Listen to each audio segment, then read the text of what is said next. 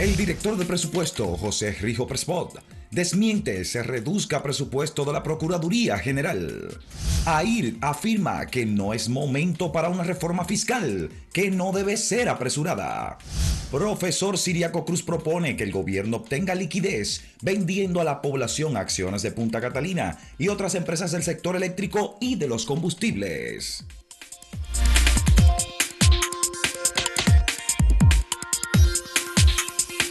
Luego de las declaraciones de Homero Figueroa el lunes en horas de la noche, no se ha vuelto a producir ninguna declaración oficial respecto al tema de la reforma fiscal. Sin embargo, y pese a esa aclaración del vocero de la Presidencia de la República, el, presidente de la Asociación de Industrias de la República Dominicana, Celso Juan Marrancini, ofreció unas declaraciones que se puede decir son extemporáneas, porque si el gobierno dijo que no tiene ninguna propuesta en el orden fiscal, por supuesto, que los empresarios no tienen entonces que asumir que ese documento que se, se divulgó ampliamente y que tenía los símbolos y los sellos aparentemente del gobierno, eh, carecía de, de, algún tipo de, de, validez y que por tanto... Pero tal vez ellos no están hablando por ese eh, documento. No están hablando por ese documento, es lo que interpreto entonces. Celso Juan Marrancini, que no es tampoco una persona eh, fácil de que ofrezca declaraciones, no es aún como presidente de la Asociación de Industria de República Dominicana, ha dado unas declaraciones y se puede interpretar, bueno, él es el presidente de un sindicato empresarial o de una asociación Eh, empresarial. bueno, que representa el sector El- más fuerte de la la Asociación de. Industrias de República Dominicana. Y a ese sector probablemente no le interese que haya ningún pacto, ni- no pacto, ninguna reforma fiscal, porque Celso Juan Marrancini ha dicho, bueno, lo que hay que hacer es un pacto, es un diálogo y una puesta, digamos, de las cosas sobre la mesa y que nos pongamos de acuerdo. Eso, eh, de algún modo, dicho por Celso Juan Marrancini, presidente de la Asociación de Industria de República Dominicana, representa para el gobierno una propuesta de, bueno, vamos a dialogar. Tenemos la disposición de discutir el tema de los ingresos del Estado, aparte de que siempre el sector empresarial ha hablado del gasto público y de la calidad del gasto público, y en ese sentido el gobierno ha dado pasos, ha eliminado instituciones, ha eliminado empresas, ha eh, mejorado eh, la calidad del gasto y se entiende que se ha reducido la nómina pública. Pero ese no es el principal problema. Pero bueno, y estoy mencionando saben. como uno de los temas que el sector sé, empresarial empre- siempre pone delante. Los empresarios siempre hablan de eso y, y ese no es el principal problema. Si se, si se hace un cruce de cálculos, ¿cuánto destina el Estado al pago de nóminas? En muchos casos se podrá decir que supernumerarias, pero hay que entender una situación social de República Dominicana. No es por un chiste que eso está así.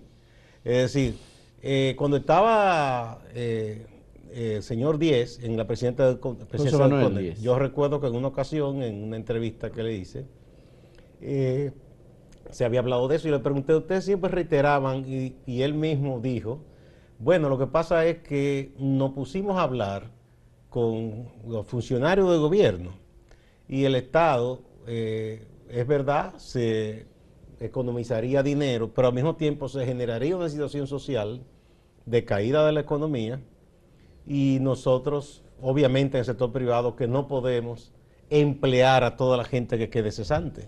Y se generaría un problema social que a los propios empresarios no le convendría. Entonces, eso es una cosa. Yo- y, y habría que ver cuánto se destina a esos pagos de empleados que supuestamente o que quizá de verdad no serían necesarios, ¿verdad? Un Estado con una gran racionalidad, pero hay que ver si en eso se, se- se destina más dinero o en el gasto tributario famoso. Bueno, el gasto tributario ahí hay muchísimo dinero es- que el Estado no cobra. está en el orden de los 200 mil millones. Ah, de- entonces vamos a ser justos y ojalá que se pudiera hacer eso, pero también que a nadie se le dé sub- subsidio, que no se exonere y bueno, y sería un acabose. Bueno, el gasto tributario es eh, la exención fiscal que el gobierno pudiera cobrar si la eliminara y que serían unos 200 mil millones de, pesos, que sería alrededor de un 4% del Producto Interno Bruto. Más o menos el déficit que anda ahora, que tiene,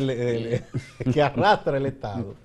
Sí, de todos modos, Gustavo, independientemente de que se trató de cerrar de alguna manera con las declaraciones de Homero Figueroa esta cuestión, tengo entendido que dentro de dos semanas es muy probable que el gobierno dominicano sí presente una propuesta. Porque se dijo que se iba a presentar en el diálogo. Una, una propuesta de reforma fiscal que en el caso de que se presentase en el diálogo con los partidos políticos, es muy probable que los partidos le saquen el cuerpo o busquen la manera de sacarle el cuerpo. Porque nadie quiere asumir esa responsabilidad. Porque el inicio del diálogo se ocurre por un discurso y una propuesta del presidente de la República con respecto a la reforma de la Constitución de la República y la independencia del Ministerio Público, que es un poco el, el plan en el que con motivo del primer aniversario de gobierno, el presidente Luis Abinader presentó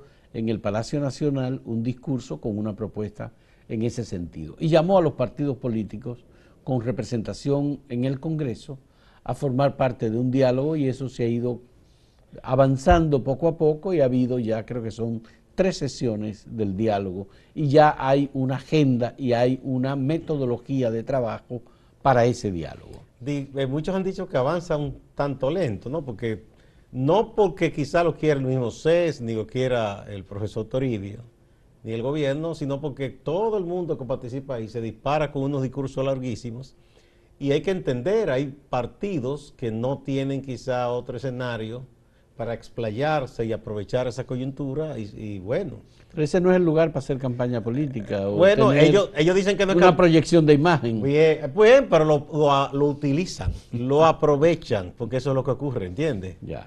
Entonces, el gobierno tiene la necesidad de presentar con tiempo eh, con miras al año 2022. El proyecto de presupuesto. Eh, bueno, ya el proyecto de presupuesto se presentó a la... Sí, pero que tiene, que, hay una ley que aprobarse ahora, tiene que aprobarse en este último trimestre. Habría que ver qué coincidencia o qué relación se produce, que es eh, clarísimo que existe, entre un proyecto de reforma fiscal que comience a, a ponerse en ejecución en enero del 2022 o a partir del 2022 eh, y el presupuesto de ese año que contempla el tema de los ingresos del Estado por vía de la recaudación o de los diferentes modelos de recaudación que tiene el Estado dominicano. Bueno, el caso es que si la Asociación de Industrias eh, no cede, sería difícil para el gobierno porque eso es uno de los actores principales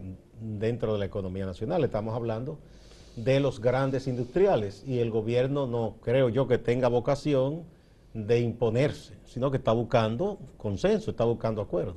Yo creo que sí, que el gobierno del presidente Luis Abinader ha demostrado que no está necesariamente eh, sectorizado o individualizado como gobierno y como partido en la búsqueda de solución a determinados temas.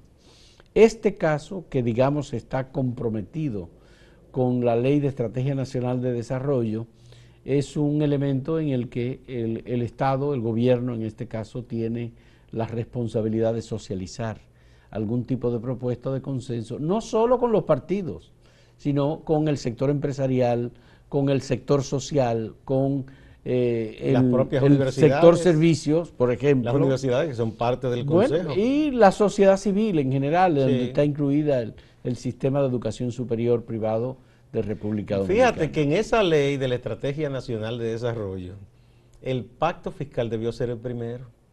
¿Por qué? Porque las cosas que ahí se plantean como metas requieren de un Estado que tenga recursos. Y debió empezarse por ahí, pero nadie ha querido entrarle a eso, tomar el toro por los cuernos. De los presidentes que han pasado después de esa ley, le han sacado el cuerno. Bueno.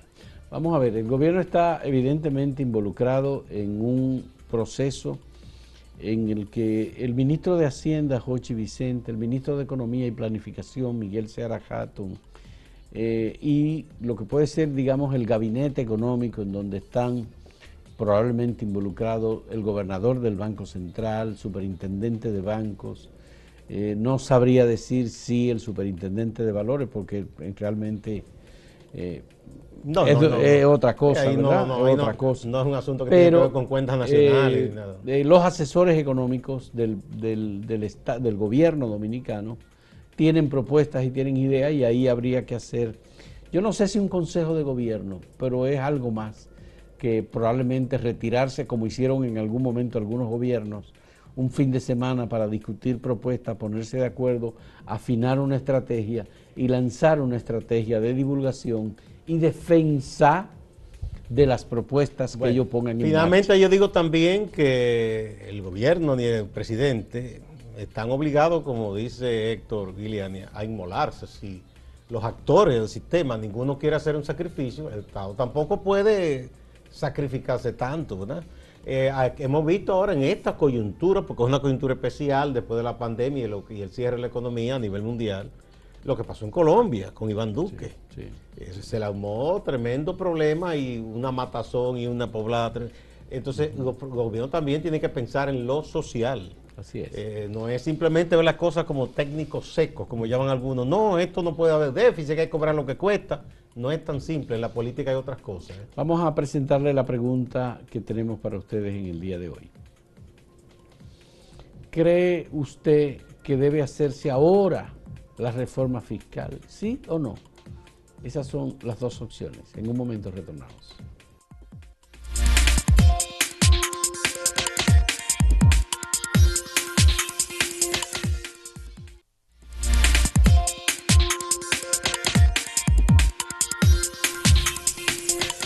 Siguiendo con este tema, porque es el tema fundamental, tiene que ver con los bolsillos de la gente y tiene que ver con la salud de la economía y el equilibrio de las finanzas del Estado. Mira, yo creo que aquí tenemos muy buenos economistas eh, de todas las tendencias. Hay gente que cree un poco una economía con un Estado más achicado, otros creen que no, que el Estado es fundamental, algunos apuestan por la reducción de impuestos, hay de todo.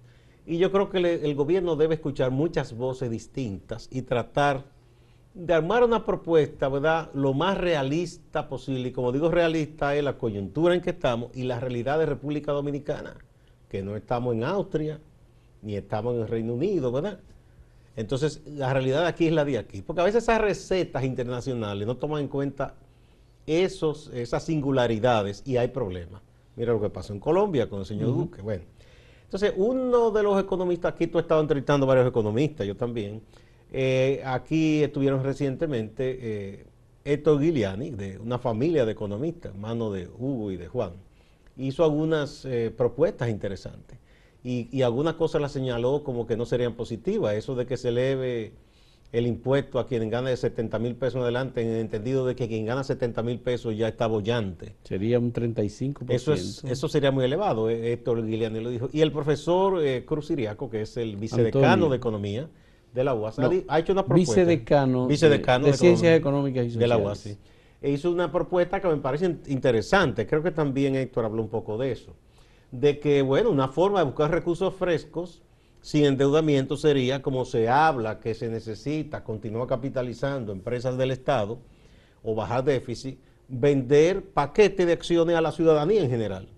Capitalismo popular, dicen eso, Y eso se ha usado en muchísimos países. Una parte, o sea, una persona dice, bueno, yo estoy retirado, tengo este dinerito, déjame comprar tantas acciones. Pero dice a dominicanos en el exterior y aquí en República Dominicana. Bueno, que son dominicanos No a corporaciones ni no, a... No, no, es a ciudadanos, estamos hablando, es a ciudadanos individuales. eso sería magnífico, esos dominicanos que tanto ayudan, que viven fuera de aquí, que envían divisas, que puedan su dinerito hacer inversiones y eso le va a redituar bien y está seguro eh, ya sea para Punta Catalina, ya sea, bueno, se habla de refinería. Bueno, pero Héctor Me parece una buena propuesta. Mira, en el orden de que, que es una tendencia bastante extendida ya de que los más ricos paguen más impuestos, incluyendo a los que siendo ricos han pedido que se les cobren más impuestos especialmente en Estados Unidos, en Ah, la bueno, época te del decir, gobierno aquí de yo no he visto un rico que pida que No, le no, no, no, no. No, fue Warren Buffett y esa sí, gente. Claro, que han dicho nosotros estamos dispuestos a pagar mucho más. Porque que lo que hizo Trump fue bajar a los ricos la, la- Que no es por una... fíjate, aunque cae muy mal el señor Trump, no es por una perversidad, es una visión de la economía, Una la famosa teoría de la copa rebosada, Ya. que si se le da mucho al que tiene mucho, se va a derramar y le va a tocar un poco al de abajo. Entonces, eh, dice que hay algunas instituciones que tienen resultados altamente positivos, como en el sector financiero, por ejemplo, que a las ganancias se puede disponer, digamos, dice, de un solo a las ganancias, de un impuesto del orden de 35 al 40%. A la ganancia de los dueños. Sí, claro. No es a los ahorrantes, ¿eh? No, no, no, a las ganancias, es a las ganancias, a los reportes de utilidades anuales de los bancos, asociaciones de ahorro y préstamos, tienen AFP, unos comportamientos muy buenos porque yo empresas re- del sector eléctrico. reportan muchas ganancias. Bueno, esa es una idea de, de Héctor Giuliani que él lanzó y que él luego incluso quiso sostenerla más, aún después de haber terminada la conversación, Sí. la entrevista eh, que tuvimos. Y eh, eh, Antonio Siriaco igualmente eh, avaló esa propuesta y dijo yo estaría de acuerdo con que ese tipo, ese tipo de eh, opciones se contemplen en una reforma fiscal. Claro, aquí lo que se está viendo es que la propuesta que se conoció es una propuesta de choque, es una propuesta muy dura para la clase media y para los sectores populares. Bajar eh, un poco, dos puntos, el ITEBI y ampliar la base impositiva de esos servicios, incluyendo la educación privada, la educación superior, eh, los alimentos, eso sería una manera de afectar muy fuertemente a sectores empobrecidos. Entonces, eh, esos son de los temas que están en debate. Habría que esperar a que el gobierno formule una propuesta porque en definitiva parece o está muy claro que el gobierno ha estado trabajando. Por lo menos los documentos que se estuvieron divulgando recientemente han sido documentos de un debate, de una discusión. ¿De cuánto tiempo hace eso?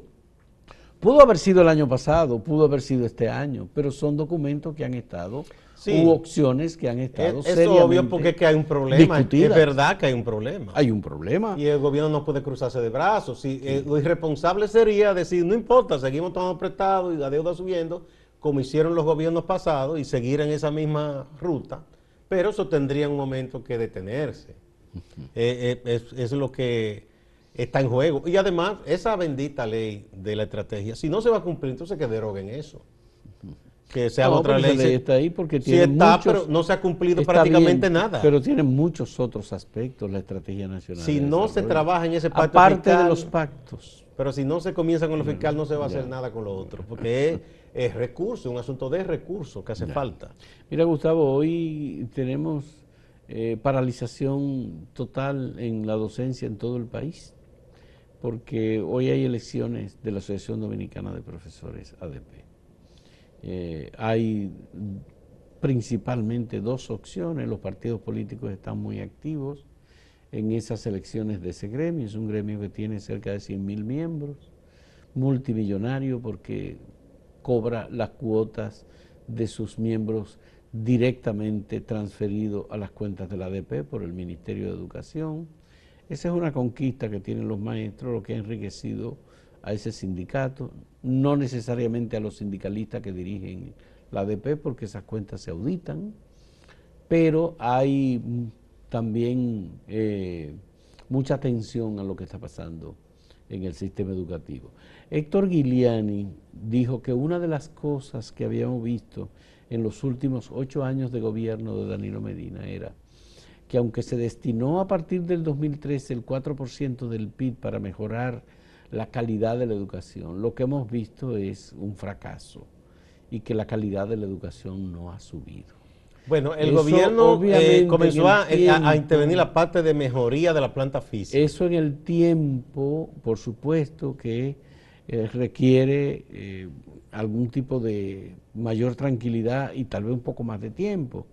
Pero Héctor Giuliani dice que como eso ha sido así, lo que habría que hacer, que el gobierno haga es que reduzca el presupuesto de educación a un 3% del PIB y se quede con el 1% para suplir las otras necesidades. Bueno, no, eso no es tan sencillo, porque eso fue una lucha social. y- pero Eh. yo- es verdad que no se ha avanzado como se quería, pero yo defiendo eh, una parte de lo que se hizo. Eh, es mi punto de vista, podrán mucha gente no estar de acuerdo.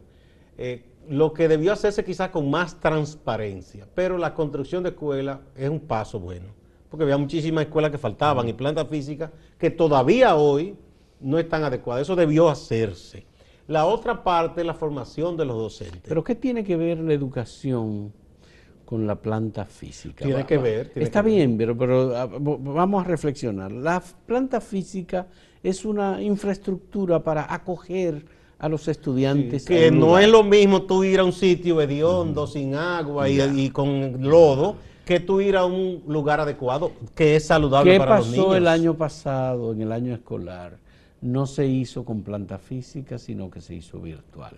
Eso, pero fue una coyuntura Está muy especial. bien, fue y una- la presión fue de muchos grupos era, incluyendo UNICEF, que se volviera a lo presencial. ¿Cuánto representa la inversión en planta física del presupuesto del sistema educativo dominicano? No debe estar muy alto, porque ya se hizo una gran inversión construyendo en el pasado gobierno. Ahora imagino yo que están terminando algunas y hacer esas reparaciones que no sé por qué no se hicieron en el periodo que no había presencialidad. Lo que digo, mira, hubo un paso que se dio que no se puede desdeñar, que fue la creación del ISFODOSU, que es la Universidad Pedagógica Dominicana, Claro. en donde eh, Julio, doctor Julio Mariñez, que ahora es rector de INTE, hizo un gran trabajo ahí.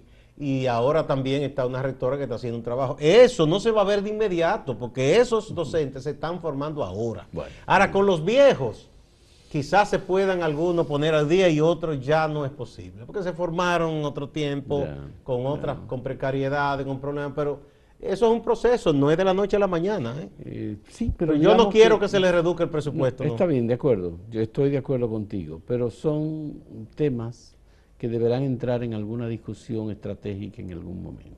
Sí, ojalá. Porque sí, sí. la revolución tecnológica continúa.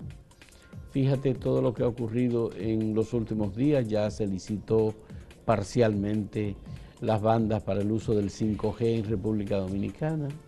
Eh, hay cosas Todo eso va de la mano, sí, sí. Bien, vamos a recordar la pregunta que tenemos para ustedes en este día. ¿Cree usted que debe hacerse ahora la reforma fiscal, sí o no? En un momento retornamos con las respuestas de ustedes a esta pregunta.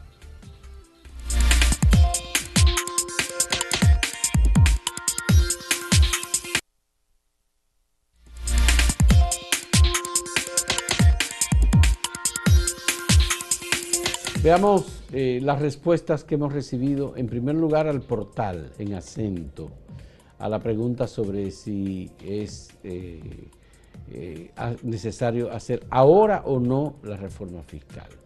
El no gana aquí con un 64% en el portal y el sí, que debe hacerse ahora, un 36%. Veamos en Twitter. Vamos a ver esto en Twitter. El no aquí es un poco más elevado, 74.5%. Y el sí alcanza el 25.5% en Twitter. Bien. Veamos lo que dicen nuestros seguidores en YouTube, que nos responden 65% dice que no. Y el sí que se haga ahora la reforma, solo un 35%. Bueno, pues esos Si son... tú supieras que yo creo que el porcentaje que dice, dice sí, yo lo esperaba más bajo. Ya. Mira, ahora aquí hay opiniones. Freddy Antonio López Corniel dice, hay que ajustar las diferentes variables económicas para hacerle frente a los retos post pandemia, post pandemia. De lo contrario, nuestro país será insostenible. Entonces, ¿se está de acuerdo con la reforma? Sí, Griselida Figuereo dice, apenas nos estamos recuperando del 2020. El bolsillo de la clase media no está en condiciones para nuevos impuestos. Scorpio 1060 dice, sí, es necesario un cambio radical a todas las dependencias públicas, en especial las ligadas a la justicia. Ya es tiempo de cambios en mi República Dominicana, antes que el pueblo decida cambiarlas a nuestro modo y manera. Bueno, eso significa una posición radical, ¿verdad? Jason de la Rosa dice, no es momento para reforma fiscal. Sea humanizada o no, los tiempos no están para reformas. El presidente tiene mucho poder y eso se lo dio el pueblo. Que actúe y deje de estar en la oposición. Bueno, está raro, yo no sé, yo no sabía que estaba en la oposición. Aquí tenemos a Wilda Cabrera que dice, somos muchos los que estamos sin empleo y con diversos compromisos económicos. Además, el gobierno en sentido general no tiene calidad moral para establecer impuestos, ya que ellos tratan de ajustar a la población, pero ellos no se ajustan. Yo creo que ahí se le fue un poco la mano. Bueno, uno ha sido muy austero, por ejemplo, con los viajes y todas esas cosas. ¿no? sí.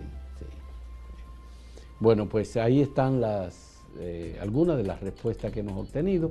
Vamos a pasar con Máximo Laureano, nuestro compañero en Santiago, que tiene siempre informaciones importantes. Adelante, Máximo Laureano. Consternación e indignación en Moca por la muerte de la niña Adrelis Tapia Ojeda, quien falleció tras una balacera en el barrio Salsipuede, en la avenida Juan José Rodríguez, en este municipio de Moca. El vocero de la Policía Nacional en la Dirección Regional Cibao Central, el coronel Antonio Calvo Pérez, habla de la situación. La del orden exhorta a los antisociales identificados y quienes andan fuertemente armados a entregarse a las autoridades por la vía que entiendan de, lugar para ponerlos a disposición de la justicia. La vicepresidenta de la República, Raquel Peña, estuvo en Santiago en una actividad de primer palazo para dejar iniciados los trabajos de lo que sería el Santiago Center, una plaza ubicada en la avenida Estrella Sadalá, esquina Juan Pablo Duarte, y que sería la plaza comercial más grande de esta ciudad, que generaría alrededor de 2.800 empleos, según han dicho sus promotores del sector privado. Escuchemos lo que dice la vicepresidenta de la República, Raquel Peña, acerca de este proyecto. Este centro incluirá el Hotel Hilton, el centro de convenciones, un centro de entretenimientos, el centro comercial, lo que es una estructura que será levantada principalmente por santiagueros y para santiagueros. Retomamos la operación Falcón. Para este miércoles está pautada la medida de coerción contra Juan Carlos Mosquea Eduardo, quien fue apresado el pasado 16 de septiembre en la ciudad de Puerto Plata. También pautada para este miércoles la coerción para Alejandro Rafael Pérez Pérez, quien fue apresado el pasado 30 de septiembre del 2021 en la ciudad de Moca. Cambiando de tema, la gobernadora de Montecristi, Nelcy Cruz, ha anunciado que dio positivo al coronavirus.